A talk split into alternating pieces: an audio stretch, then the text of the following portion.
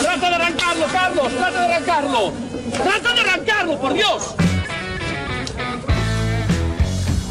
Someone hit me. Yeah, I'm still Yeah. looking at it. Is that who I think it was? Yes. Saw loser.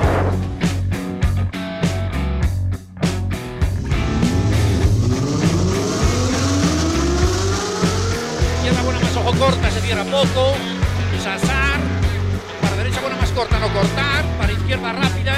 Para derecha buena más, se cierra poco. Para izquierda buena más, se abre. Acaba buena más, se abre. Sasar. Para derecha buena más, no cortar. Para izquierda rápida, ojo, se abre. Para uno. Derecha rápida, ojo, con fe. Rápida, ojo, con fe. Acaba rápida menos.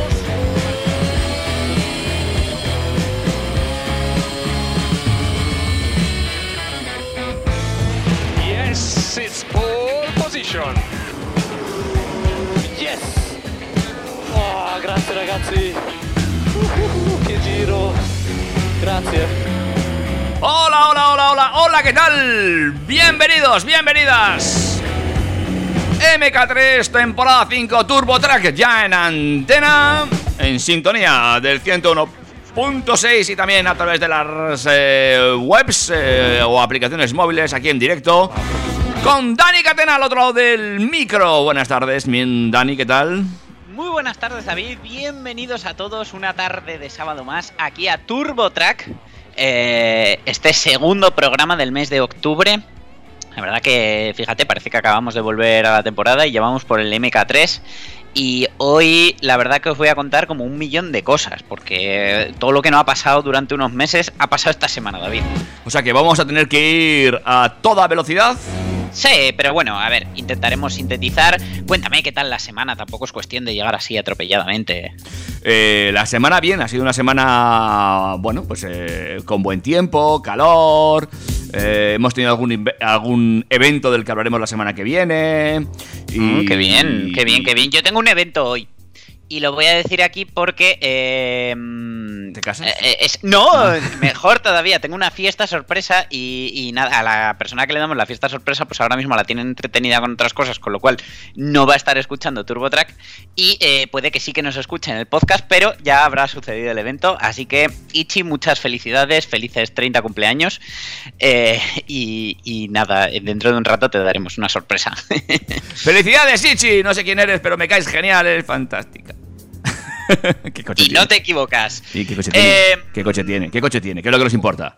Pues eh, ella tiene un Citroën C3, Oh, eh, pero oh. le han descargado bastante uso ese C3 del año 2011 porque eh, por su garaje han pasado dos Seat Leones por Tourer recientemente. Bueno, Creo que te bien. puede sonar algo. Mm, Vale, bien. El bueno. primero hizo aguas. ¡Ah, sí! Fantástico. Vale, eh... venga, vamos al lío, que si no se nos va. Eh, ¿De qué vamos a hablar hoy? Pues empezamos en la DGT como siempre porque introducen cambios en la manera de notificar las multas. Además, eh, hay algunos conductores, eh, veremos si estamos afectados nosotros o no, que tienen que devolver su carnet físicamente. ¿Ah, sí? Luego nos vamos a ir hasta el País Vasco, hasta nuestra comunidad vecina, donde hay un radar de velocidad eh, poco nada legal, pero muy efectivo. Vale, bueno, de esos hay muchos. Pues, pues ya verás que te vas a sorprender. Eh, seguiremos con un grupito de gente que ha robado en un Lidl y se han dado a la fuga en una fugoneta. En una furgoneta. Eh, ¿Has visto Festival del Humor para este sábado? Eh, se estrena un nuevo espacio aquí en España donde puedes comprar tu coche y la verdad que no sabemos si es un punto a favor o en contra para los concesionarios, pero desde luego eh, nos hace ver un poquito hacia dónde va la tendencia de la venta y distribución de vehículos. Atentos, atentos a esto que, bueno, bueno, vas a ver, vas a ver. ¿Qué más? ¿Qué más? Circuito de Navarra, nos quedamos aquí en casa. Ha colgado el cartel de vendido. ¿Quieres saber quién se lo lleva y por cuánto? Ujú, nos enteraremos un poquito más tarde. Y más cosas que nos vas a contar hoy. Desde ahí nos vamos hasta Salamanca, donde un grupito de gente fue a por cuernos y salió trasquilado. Y no, esta vez no vamos a hablar de Íñigo Nieva y Tamara Falco. Bueno, más cosas. Eh, algunas maniobras se pueden quedar para la posteridad, pero cuando son unos derrapes, desde luego llama mucho más la atención. Ujú. Y ya directos hacia el ranking de septiembre veremos cómo ha quedado, quién ha sido el que más coches ha vendido eh, y, y, cómo se, se, va repartiendo la tarta para, para este año, que la verdad, eh, en algunos aspectos creo que podremos decir que está todo el tus, Tucson pescado vendido. a ver, venga, va, seguimos. Empezamos ya con algunas de las pocas novedades que tendrá el Salón de París, donde Renault, que por supuesto juega en casa, presentará al resurgido Renault 4. ¿Podremos llamar al Renault 4 en vez de cuatro latas, cuatro pilas? Pues seguramente. ¿Y qué más? Mercedes lanza el restyling de la clase A y ya lo hemos podido ver. Eh, Peugeot le da al 3008 y al 5008 la etiqueta Eco, eso que tanto les faltaba, pero veremos en qué condiciones. Uh -huh. Y eh, ya casi por último, pues eh, nos podremos ir a un concesionario Ford donde a lo mejor podemos comprar una de las 20 unidades del Ford GT en una edición muy muy especial. Uh -huh. Y para cerrar, ya sabes que para un tal y pilas como yo es un orgullo decir que Tesla ha alcanzado una cifra mágica de superchargers en España. Bueno, pues de todo eso vamos a hablar a lo largo de los próximos 55 minutos aproximadamente aquí en la sintonía del 101.6, también en, eh, a través de internet, a través de las aplicaciones móviles y si no nos puedes escuchar posteriormente en eh, los agregadores de podcast. Efectivamente, David, pero yo creo que para ir amenizando esta tarde y para ir digiriendo esas noticias, lo mejor es que nuestra audiencia se vaya poniendo una copita o un café. Si están en casa, si estáis conduciendo, seguid con las dos manos en el volante acompañadas de un temazo de los tuyos. Por supuesto, y si quieres, incluso nos puedes pedir un temazo de los nuestros para la semana que viene a través de nuestro WhatsApp. 608-335-125. Hey, Shorty, ¿cómo te va? Hace tiempo que no sé nada de ti. En realidad, aún no he podido olvidarme de ti. Admite que yo soy la única que puede dedicarte a este tema. Pero prefieres una básica, porque ya nunca te darán problema. Y aunque haga ver que no te acuerdas, lo tuyo es mío, era real. Yo pienso en ti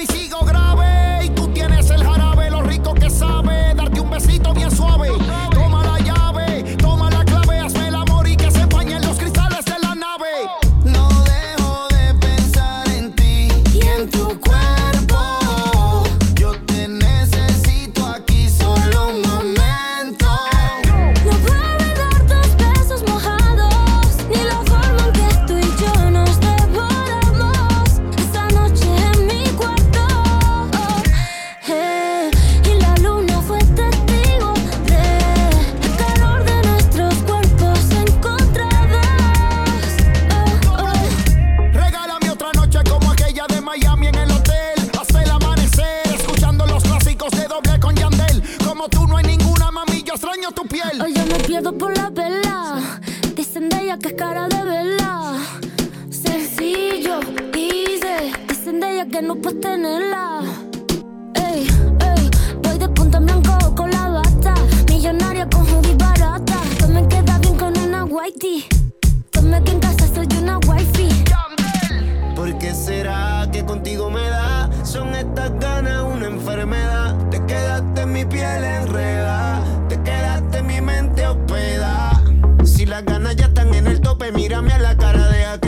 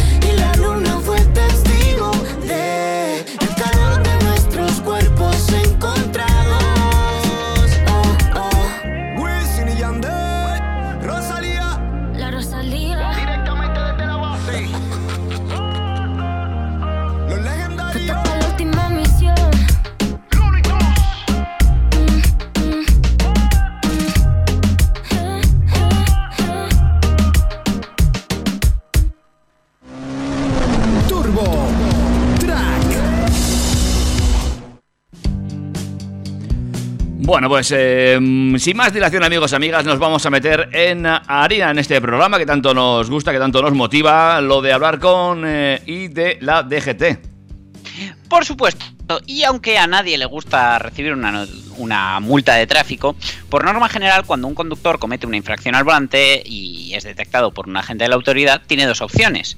Una, que se le notifique la sanción tras haber cometido la infracción en el mismo momento, o bien se le notifica la sanción por correo con posteridad. De cualquier manera, cada año la Dirección General de Tráfico impone millones de sanciones con el firme objetivo de minimizar los riesgos en carretera e intentar reeducar y concienciar a los conductores que menos respetan las normas. En la actualidad existen numerosas formas de poder ser eh, notificados oficialmente. Entre las que se incluye tanto la notificación instantánea como la notificación por correo que ya hemos mencionado. Sin embargo, existen más formas tales como por ejemplo la notificación digital a través de Testra, el tablón edictal de sanciones de tráfico, o en última instancia a través de los diferentes boletines oficiales. La DGT nos recuerda que a partir del 1 de noviembre llegan algunos cambios en cuanto a las notificaciones de multas, cambios que eh, no se aplican a todos los conductores, ¿vale? A partir de este 1 de noviembre, todas las personas jurídicas, es decir, empresas que sean titulares de algún permiso de circulación, es decir, que tengan algún vehículo a su nombre, o bien sean arrendatarias a largo plazo de algún vehículo, es decir, rentings y leasings, deberán disponer antes de esa fecha de una dirección electrónica vial y deberán facilitar un correo electrónico y o un teléfono móvil para poder recibir los avisos de las posibles notificaciones de tráfico ya de manera obligatoria. Y es que a partir del próximo 1 de noviembre la DGT va a dejar de comunicarse con ellos utilizando el formato físico eh, o lo que es lo mismo, las cartas. En caso de no hacerlo, la DGT asignará de oficio una dirección electrónica vial a la empresa o persona jurídica, la cual recibirá de forma electrónica las notificaciones de tráfico, de manera que el titular no podrá alegar en ningún momento que no ha sido notificado. La dirección electrónica vial no es obligatoria en la actualidad para personas físicas ni lo era para jurídicas, aunque a partir del próximo mes ya lo será para este último grupo. ¿Llegarán a desaparecer de manera definitiva las multas en papel? Pues ojalá, pero ojalá que antes eh, desaparezcan otras cosas físicas que son eh, absurdas a día de hoy, como la pegatina de la ITV o el distintivo de emisiones. Con lo Por cierto, de- ya hemos, ya hemos pagado la multa, ya están los 40 euros pagados, la DGT ya tiene 40 euros más que invertir en radares. Muy bien, eh, con lo bonito que queda esa pegatina redonda, pequeñita, discreta, eh, en, en esa luna. Bueno, pero dentro de que ya la pegatina de por sí es un poco venganza, mm, yo no entiendo cómo hay gente que la puede poner tan mal. Bueno, Pero tan mal, o sea, que, que casi en medio del cristal, o sea, de verdad. Que qué necesidad de ir luciéndola así. Ponla bajito del todo, lo justo ahí con el marco. Yo es que tengo un toque con esas ya cosas. sabemos, ya sabemos. Bueno, y ya eh, los que la ponen del revés lo petan. que hay gente que la pone del revés. Sí, y claro. un cero va que te va, pero la C o la B. Bueno, cuéntame, ¿qué pasa con el carnet de conducir? Bueno, ya sabemos también que perder tarjetas y documentación es un trámite por el que casi todas las personas pasamos una vez en la vida o si eres mi hermano varias. Al engorro que supone tener que renovar de nuevo el DNI, las tarjetas de crédito o el carnet de conducir, se suma también la posibilidad de recuperar estos documentos y verse en una situación comprometida al tener de algunos de estos por duplicado. De esto ha alertado la DGT que recuerda que aquellos conductores que pidan un duplicado del carnet de conducir deberán devolver el original en algunas situaciones estipuladas según lo han explicado en un comunicado dirigido a todos los conductores de la red de carreteras españolas. La DGT sostiene que en aquellos casos en los que un conductor haya solicitado un nuevo carnet de conducir tras haberlo extraviado y finalmente acabe recuperando el antiguo, deberá devolver el antiguo a la jefatura provincial de tráfico que lo haya expedido.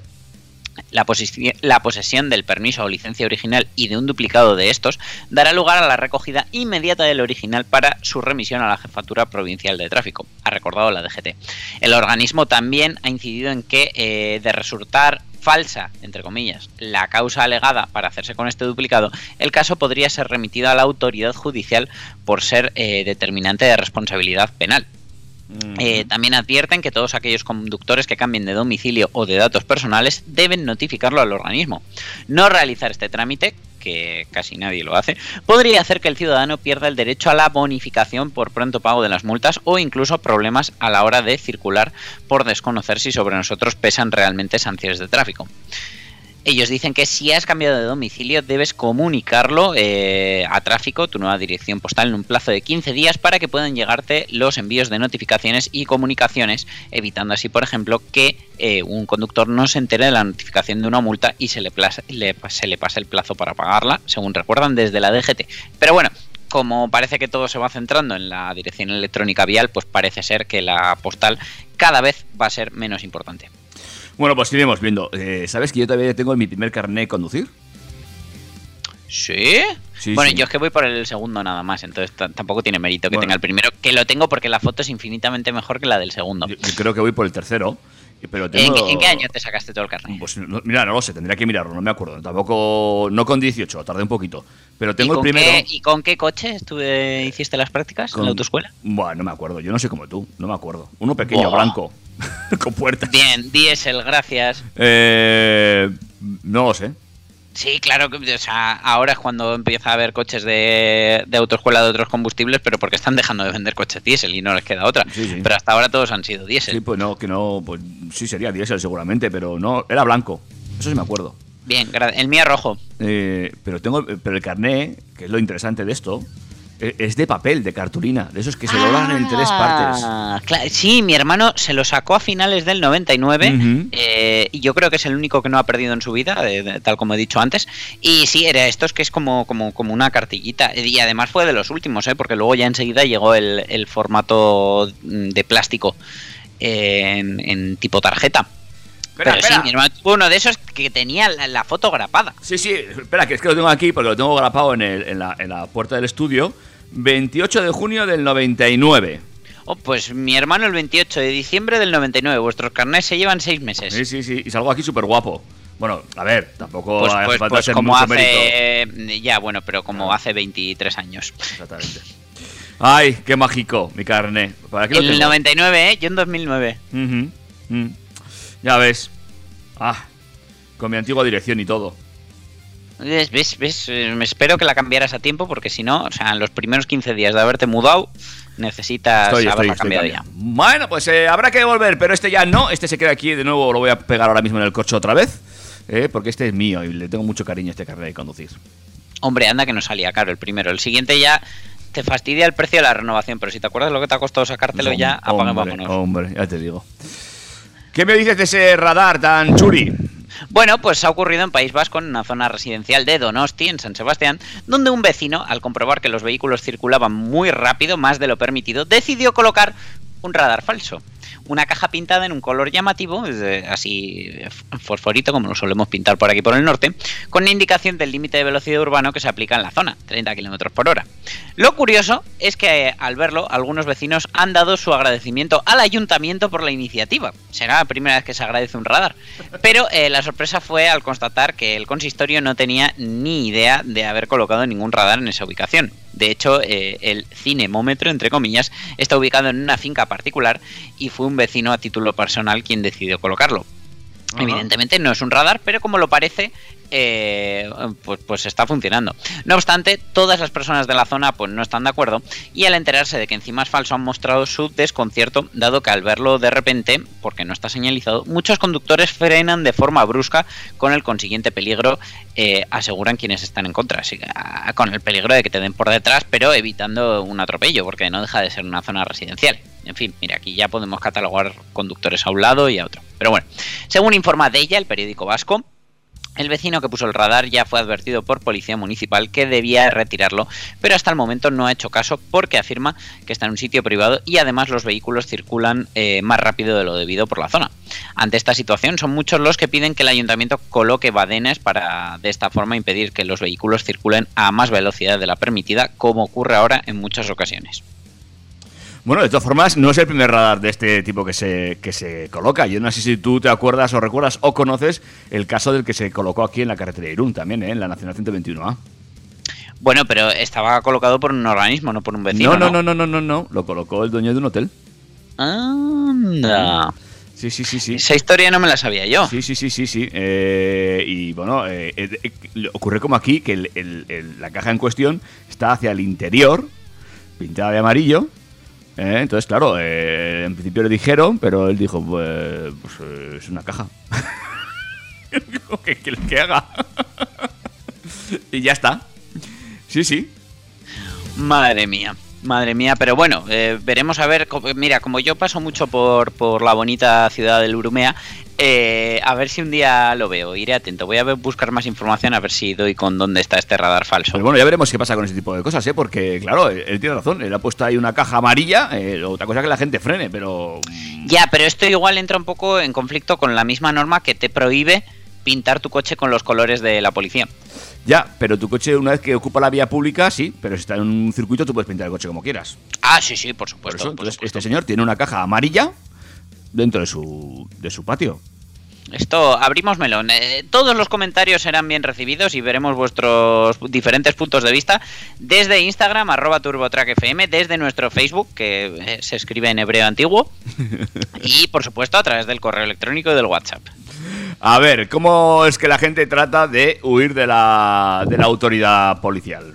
Bueno, pues se trata de unos delincuentes que emprendieron una huida en una furgoneta tras verse sorprendidos por Policía Nacional robando en un supermercado Lidl. Ujú. Entonces comienza una persecución de película, tenéis que ver el vídeo, y uno de ellos es que se lanza desde la furgoneta y empieza a correr por la M50. Ah, muy bien. Y, se escapa a pie, o sea, pero se baja en marcha. ¿no? El, el vídeo, desde luego, es para verlo. Pero, vamos, no os puedo contar mucho más, pero necesitaba soltarlo. Eh, te. Te eh, emplazo, no me salía la palabra, te emplazo a que rebotes ese vídeo en nuestro Instagram, si te parece. Venga, a ver si ahora en el break musical me acuerdo de ponerlo. Vale. Venga, hay una más, ¿te parece? Una o dos más, eh, desde luego, porque luego tendremos que reposar y pensar en todo esto de cómo está cambiando la forma de comprar un coche nuevo, eh, donde incluso puedes hacerlo por internet o desde el móvil mientras estás sentado en el sofá de casa, como lo hice yo con el Tesla.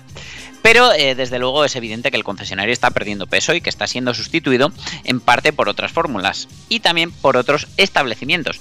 La próxima vez que vayas a comprar algo a MediaMarkt podrás también llevarte una moto o un coche eléctrico. La multinacional alemana ha abierto en Madrid un nuevo concepto de tienda bautizado como Tech Village, ubicado en Majada Honda, tiene 8.000 metros cuadrados y ha supuesto una inversión de 5 millones de euros, eh, donde en sus dos plantas se reparten novedades, incluso aquellas relacionadas con el mundo del motor. Mm. Es el quinto Tech Village que Mediamar eh, abre de- después de los de Roma, Milán, Rotterdam y Berlín. Y es la primera tienda electrónica eh, de consumo que hace hueco a la venta de coches eléctricos. El conductor ya va a tener a su disposición modelos eh, de Volvo, Fiat y Citroën, cuyo Citroën a mí ya estaba disponible en tiendas como FNAC. Lo cierto es que la compañía alemana actuará como un showroom porque el cierre de la compra del coche eléctrico se llevará a cabo en el concesionario de la marca correspondiente. Pero es una manera de llegar a un público que eh, a lo mejor por su juventud o por su estilo de vida no se va a un concesionario de estos que están en un polígono industrial. Y a lo mejor pues no se lo plantea y es eh, este hecho de encontrárselo en Mediamar y ver el coche el que hace que despierte su, su interés por comprarse un coche que a lo mejor eh, pues bueno, sí que mm, le lleva a comprarse ese sin mirar otra mucha más opción, no sé. Pero bueno, eh, el espacio de los coches en este Tech Village de Majada Honda son 161 metros cuadrados dedicados en exclusiva a la movilidad eléctrica y hay hueco para las cuatro y también para las dos ruedas con motos, patinetes y bicicletas. Eh, desde luego, Mediamar han detectado un cambio en las necesidades de los clientes y han querido dar la bienvenida a nuevos formatos con los que ampliar su gama de productos.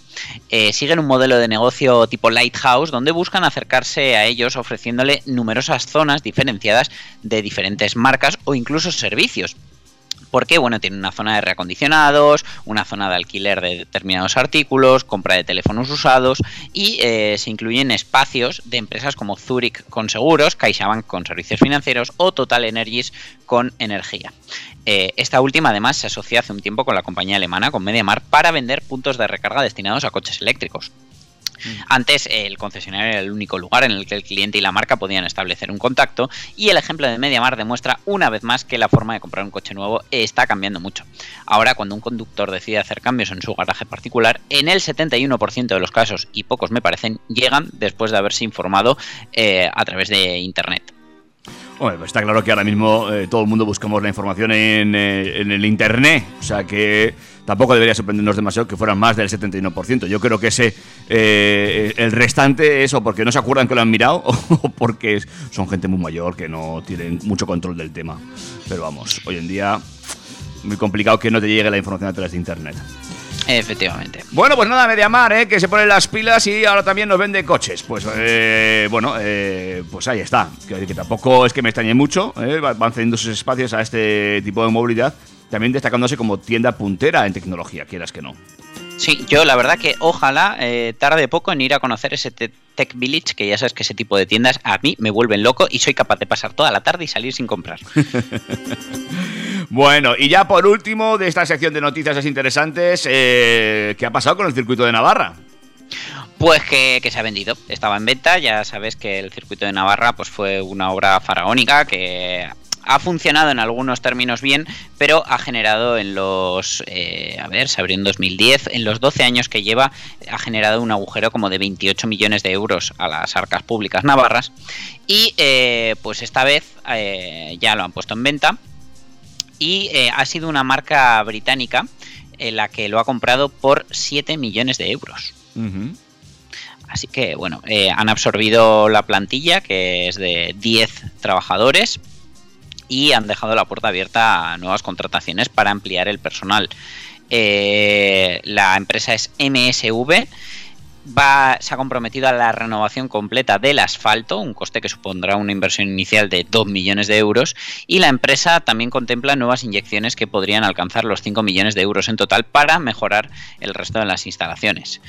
Eh, la consejera de Cultura y Deporte de Gobierno de Navarra, Rebeca Esnaola, celebra que con este acuerdo las arcas públicas dejarán de perder dinero cada año por culpa de la gestión del circuito y se quitarán de encima un problema que estaba ocasionando cada año a las arcas forales un desembolso de alrededor de 2,7 millones del préstamo, además de otro medio millón de euros más destinado a las inversiones anuales necesarias que tienen que ver con mantenimiento y homologaciones, un coste de grandes eventos para que el circuito se mantenga en activo, es decir, alrededor de 4 millones de euros anuales. Yo solo espero que por favor estos de MSV Motorsport Vision mantengan el circuito a flote, eh, lo hagan rentable.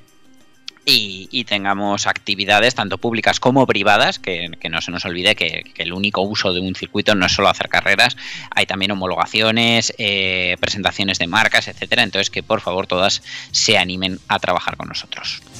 Bueno, pues ahí está el circuito Navarra, barato me parece, ¿eh? el precio, 7 millones de euros, pero eh, bueno, el gobierno se deshace de esta infraestructura y ahora será la empresa privada la que seguramente acabe sacándole un buen rendimiento a este circuito que mm, no sé yo, pero no debe estar del todo mal, ¿eh? según me han comentado.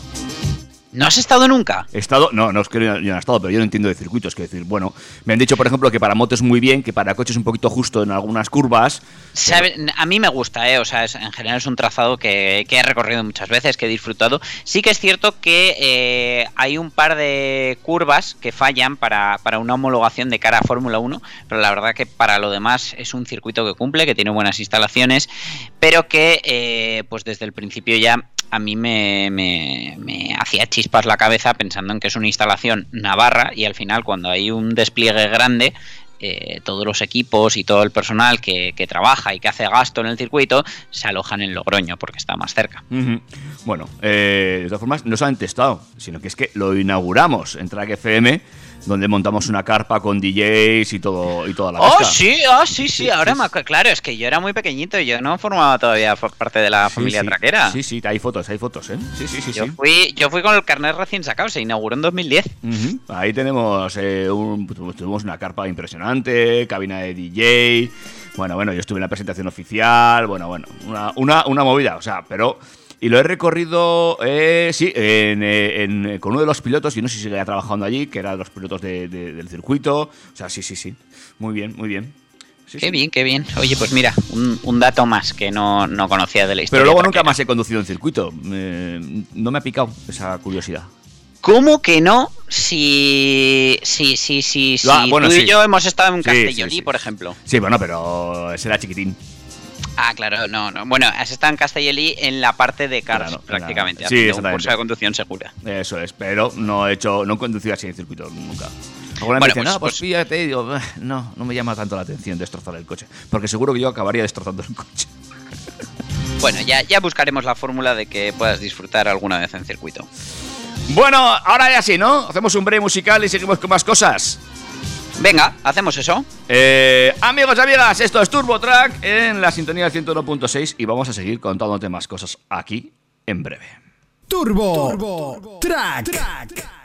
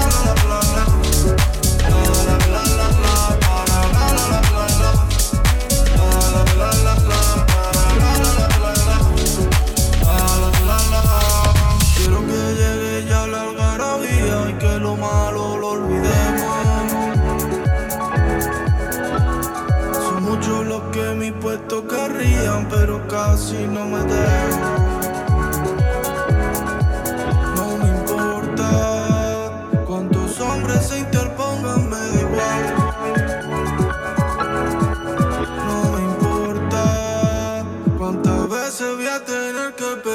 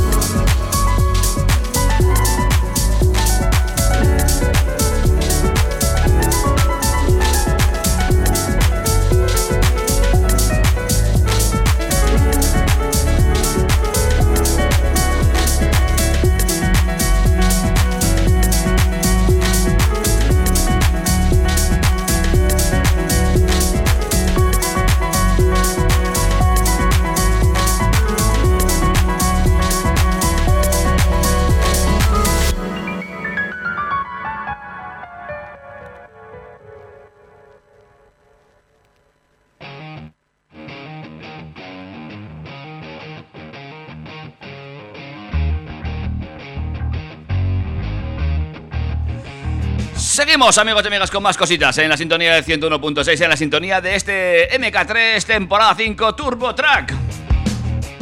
Pues sí, y os voy a contar un suceso que ha ocurrido en Garcibuey, Salamanca, en la carretera que va de Béjar a Ciudad Rodrigo. Y una vez más, una publicación en redes sociales ha permitido esclarecer los hechos dado que todo fue grabado. Se trata de varios vídeos en los que se aprecia una caravana de vehículos con varias personas realizando maniobras peligrosas y sin respetar las más mínimas normas de seguridad.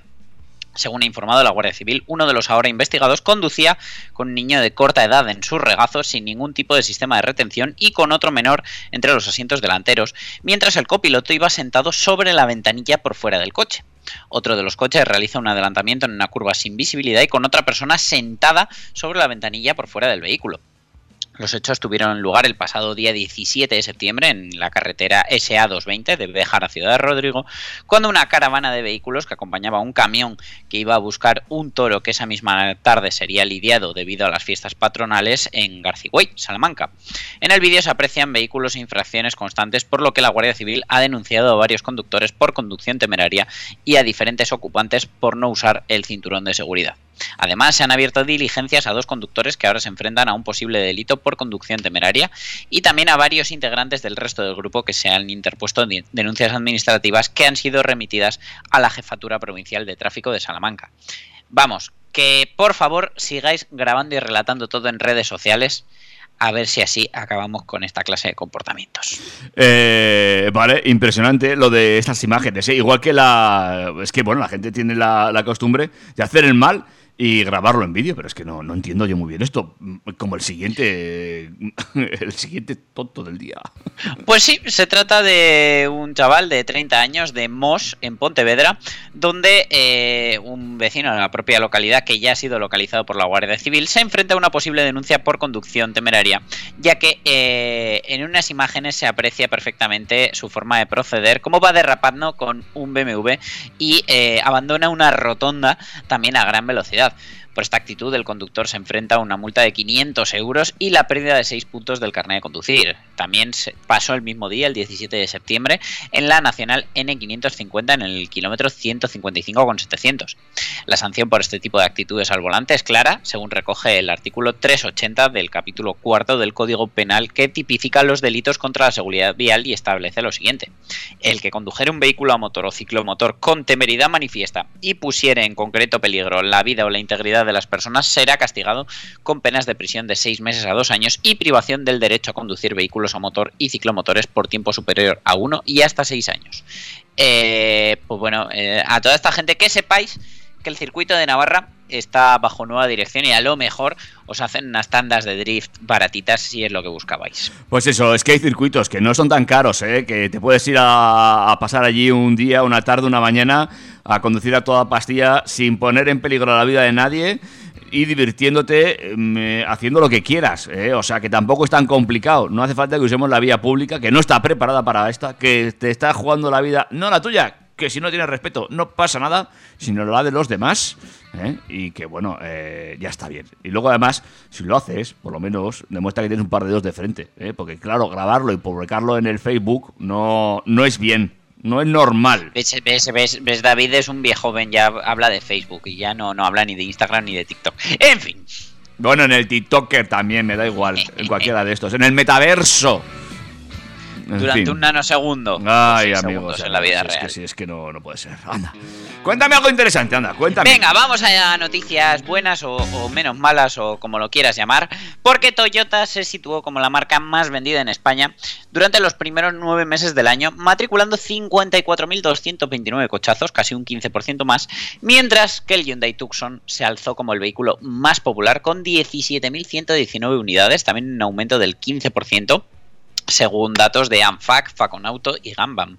La marca japonesa se situó por delante de Kia con 46.745 unidades, que también crece un 12%, así como Volkswagen con 45.179, que baja casi un 10%, Hyundai con 45.111, muy cerquita de Volkswagen, con un 14,4% más, y Peugeot, que baja un 11,2%, pero sigue ahí en ese ranking con 43.094 unidades.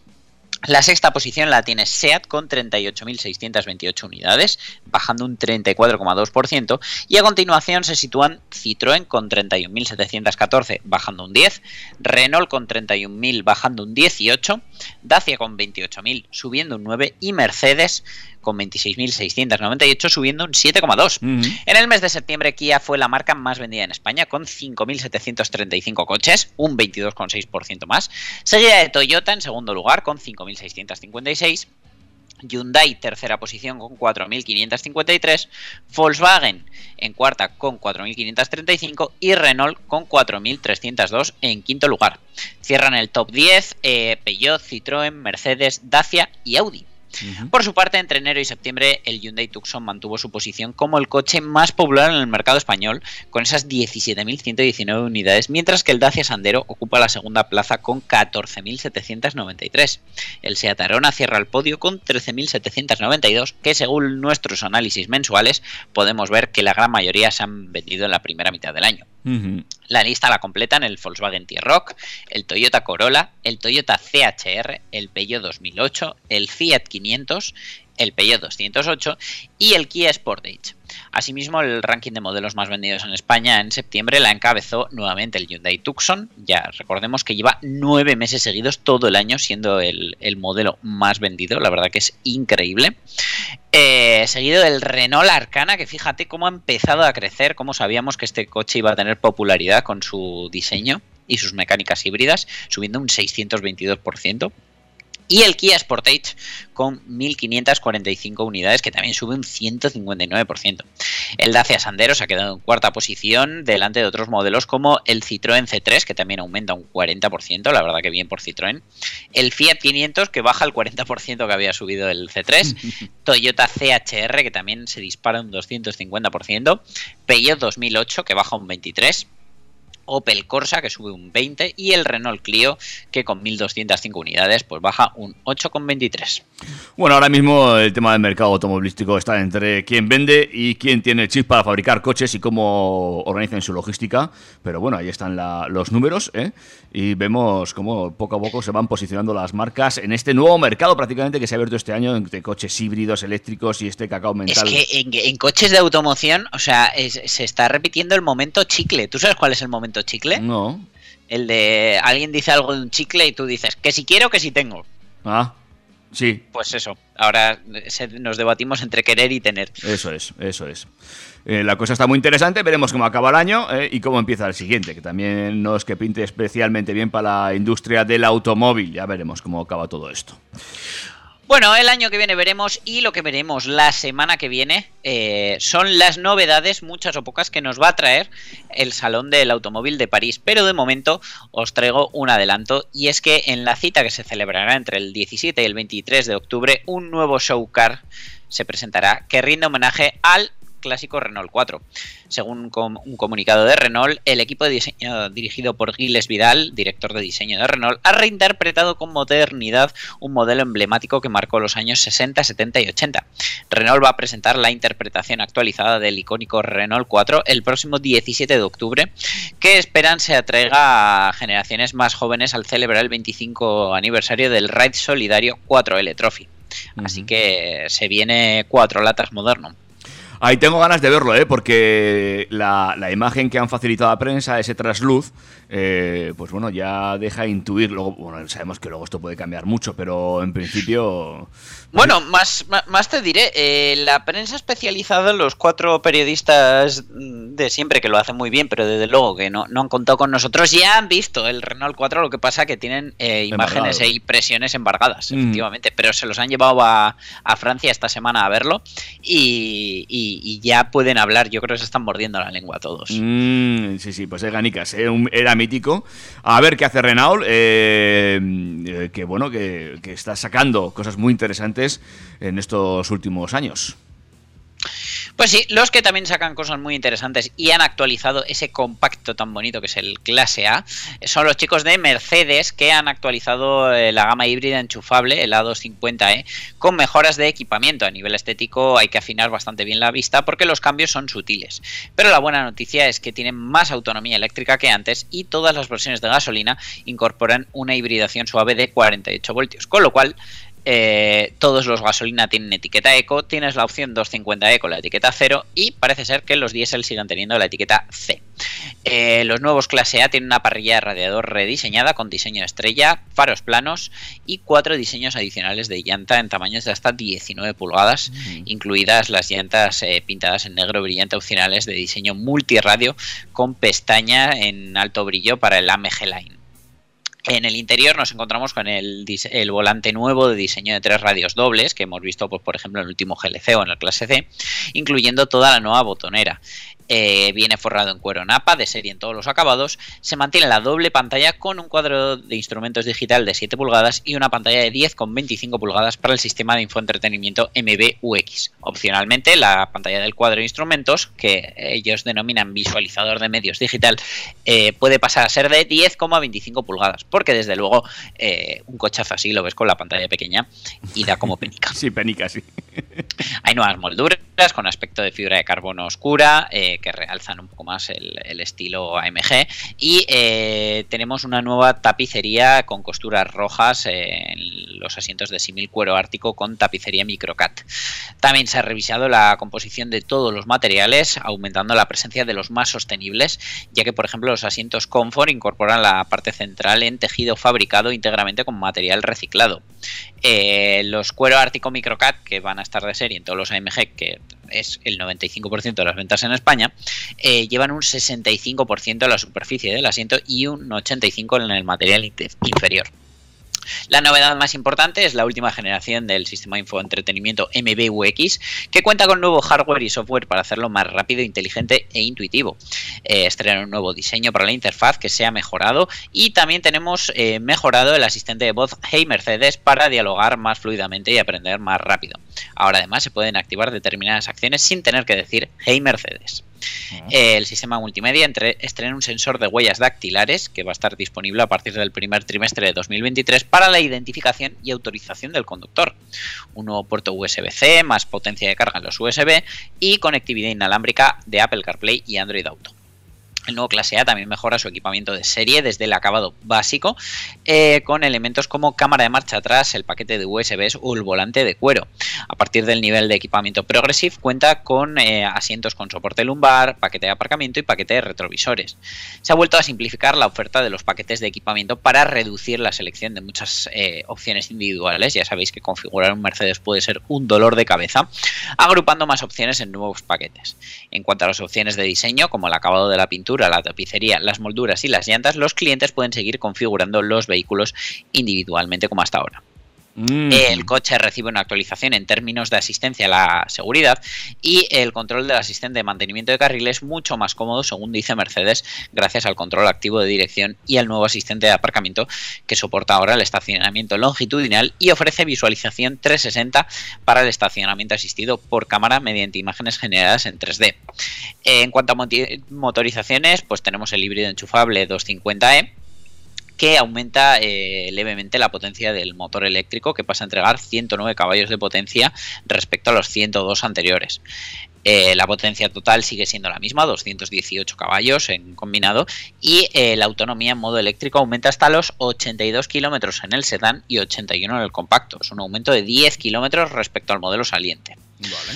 Eh, la verdad que son buenas noticias, sobre todo también que la gama de motores de gasolina se ha electrificado en su totalidad con hibridación suave de 48 voltios. Bueno, pues eh, muy interesante la actualización de este clase A que presenta Mercedes y que bueno, es un coche que no deja a a nadie indiferente, evidentemente, y que bueno, siempre está bien posicionado este cochecico, ¿eh? La verdad que sí, a mí me parece uno de los compactos más redondos, pero bueno, antes me resultaba caro, ahora como todos los coches son caros, pues me parece intermedio. Es verdad. Eh, ahí tienes razón, ahí tienes razón, amigos y amigas. ¿eh? Ahora ya no, es tan, ya no es tan caro, ya está bien.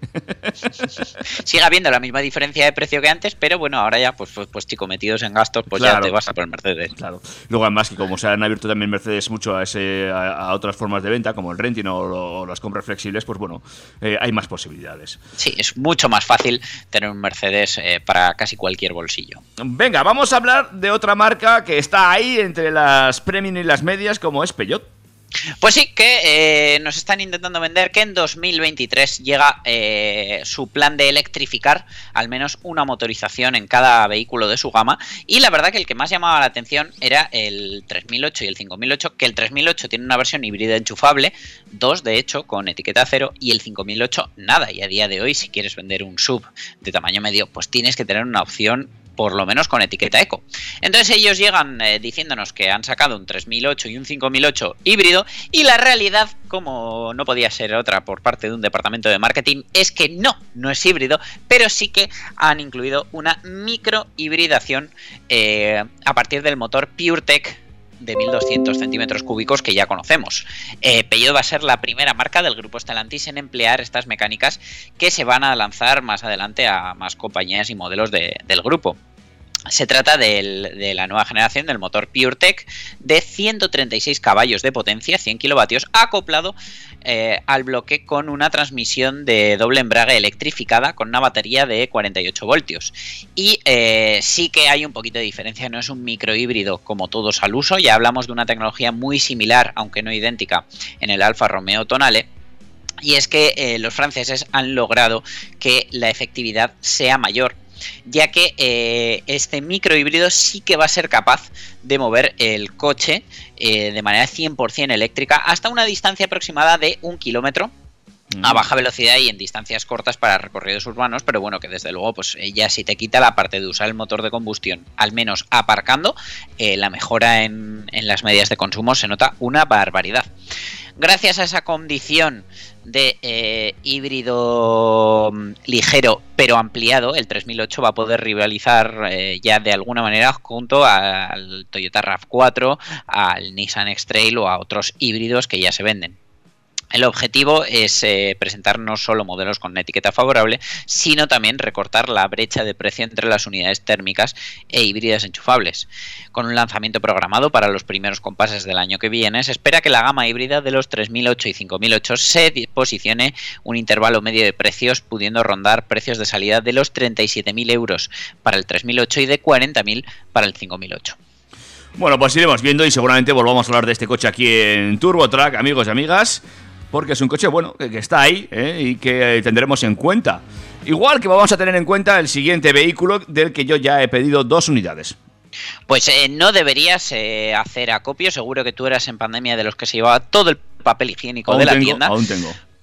Porque Ford ha creado una edición especial limitada a 20 unidades del modelo deportivo GT, denominada eh, LM Edition 2022, que pretende conmemorar las victorias en Le Mans en 2016 y el, ti- el triple podio de 1966. Eh, Ford apunta que las entregas de esta variante exclusiva de la tercera generación del GT van a dar comienzo este mismo año, mientras que la co- producción concluirá a finales de 2022. Así que David, eh, buenas noticias, lo tendrás antes de Navidad o los tendrás antes de Navidad. Lo- le voy a poner lazo, debajo del árbol me los van a dejar. Mm, Vaya árbol grande vas a tener. El diseño exterior del modelo se ha basado en el mundo de la competición con carrocería de fibra de carbono y con un único acabado en rojo o en azul, en honor al diseño exterior rojo y azul del Ford GT número 68 ganador de Le Mans. Además cuenta con llantas de fibra de carbono brillante de 20 pulgadas con detalles rojos o azules en el interior, tuercas de titanio y pinzas de freno Brembo lacadas en negro. El modelo incorpora un escape doble de titanio impreso en 3D que presenta un diseño ciclónico en el interior de las puntas. Dentro del habitáculo, esta edición especial ofrece asientos de fibra de carbono forrados en alcántara, con el asiento del conductor a juego en rojo o azul y el asiento del pasajero en ébano con costuras a juego con el color del asiento del conductor, así como el botón de arranque. ¿Ves? Precioso, lo que yo necesito. Eh, Pues un utilitario para todos los días. ¿Irás a comprar el pan a Mercadona con él? Que es lo que me cabe en el maletero y poco más. Efectivamente, bueno, también nuevas buenas noticias para los productores locales, porque parece ser que Mercadona deja de hacer pan y se lo va a comprar a productores locales. Bueno, pues eh, tendré pan local metido en mi coche ¿eh? y poco más. Efectivamente, aquí en Navarra eh, se suministrarán de Monbake y de Okin. Ah. Publicidad gratuita para ellos. Oye, eh, venga, va, lo último, nos ponemos las pilas y a ver cómo me recargas. Pues eh, Tesla ha alcanzado las 50 estaciones de supercargadores en España. Eh, bueno, ya os he contado muchas veces que la logística de Tesla es muy particular porque cuentan por trimestres y no solo para la entrega de vehículos, sino también para la apertura de eh, esta red de carga. Y en los últimos días de septiembre, la verdad que de manera atropellada para hacerlo antes de terminar el trimestre, el tercer trimestre de este 2022, han inaugurado a toda velocidad las estaciones de Baracaldo, Mallorca, Vigo y Lugones. Eh, Tesla ha señalado que estas estaciones ofrece- ofrecen en total cerca de 400 puntos de recarga de vehículos eléctricos y aseguró que los clientes ahora pueden cargar en las nuevas ubicaciones compuestos V3, que son una maravilla, que alcanzan un pico de 250 kilovatios, recargando hasta 120 kilómetros en 5 minutos, excepto en Mallorca, que son V2 y alcanzan los 150 kilovatios. Eh, como curiosidad, si queréis diferenciar entre un cargador V2 de 150 o un V3 de 250, los V2 tienen dos mangueras, porque la, la primera manguera es para los Tesla más antiguos y la segunda para el CCS Combo, que tenemos en ya casi todos los coches eléctricos. Y los V3 solo tienen un cable, así que si veis un supercharger solo con un cable, es de los más rápidos. Pero bueno, seguimos. La firma que lidera Elon Musk señala que con la apertura de estas seis nuevas ubicaciones en Europa, con un total de 100 nuevos puntos de recarga, los propietarios de Tesla e incluso de otras marcas tienen acceso a más de 10 supercargadores en 30 países y cerca de 900 estaciones. Desde unas pocas estaciones de dos puestos en 2013 hasta sitios con docenas de cargadores que van desde tiendas minoristas hasta cadenas hoteleras, la red de superchargers continúa manteniéndose a la vanguardia de la flota de vehículos eléctricos de rápido crecimiento. La firma estadounidense apuntó que su programa piloto de supercargadores para vehículos de otras marcas, lanzado en noviembre del año pasado, está disponible en la actualidad en 14 países, con más de 320 ubicaciones y 4.600 puntos de carga. Oye, muy bien, eh, me alegro mucho, sobre todo por la gente que tenéis coche eléctrico, de que la red de cargadores se vaya extendiendo, porque, bueno, eso evita problemas. ¿eh? Eh, ya no tienes que empezar a pensar tanto en cómo voy a llegar, ¿eh? sino, bueno, eh, pues, pues- ¿Cómo voy a volver? No, la verdad que, por ejemplo, eh, en mi caso particular, la apertura de Baracaldo y Vigo eh, facilita muchísimo los viajes a, a Galicia. Claro, es que era complicado, ¿no? Eh, pero ya, ya se empieza a poner más fácil, ya... Yo la verdad que, mira, por ejemplo, en viajes a Cantabria eh, hay un hay un supercharger en Reocin, pero yo, por ejemplo, hay veces eh, que voy a, a la zona de Laredo Y e ir a cargar a Reocin supondría hacer más kilómetros hacia adelante para luego volver hacia atrás. Entonces, la solución era parar en un cargador que hay en Ugal de Vieta, pasado Bilbao, eh, de Repsol, que sale más caro y que a veces pues la, la fiabilidad es dudosa. Entonces, con este Baracaldo que está metido en el Max Center, eh, eh, solucionamos ya cualquier problema. Muy bien, chicos, pues ya sabéis, ¿eh? todos los que tengáis un coche enchufable, eh, sigue creciendo la red de cargadores y eso siempre es una buena noticia y bueno, pues eh, evidentemente alivia sobre la gente, por ejemplo, como yo, que no somos tan organizados como Dani, eh, que somos los yo cojo el coche y voy y ya está, pues alivia un poquito esa tensión que aún hay algunos controladores de coche eléctrico que tienen, ¿eh? Cada vez menos problemas, ¿eh? Ya podemos llegar prácticamente a todas partes con un coche eléctrico, sin, sin tener que pensar demasiado, quiero decir. Yo la verdad que he llegado a todos los sitios que me he propuesto, pero sí que es cierto que ya sabéis que yo los viajes los planifico, pero bueno, que también los planificaba con gasolina para parar en las gasolineras más baratas. Por eso, por eso que tú eres un caso especial. Y este caso especial lo tenemos que dejar ya hasta la semana que viene. David, un placer como cada sábado, eh, que todo el mundo recuerde que aunque no sea sábado nos puede escuchar en todas las plataformas de podcast, incluida la de Apple, y nos vemos la semana que viene. Casi, casi que nos escuchamos. Cuídate mucho. Un abrazo, David. Adiós. Toc. Macho, yo no sé tú, pero yo me lo he pasado muy bien, macho.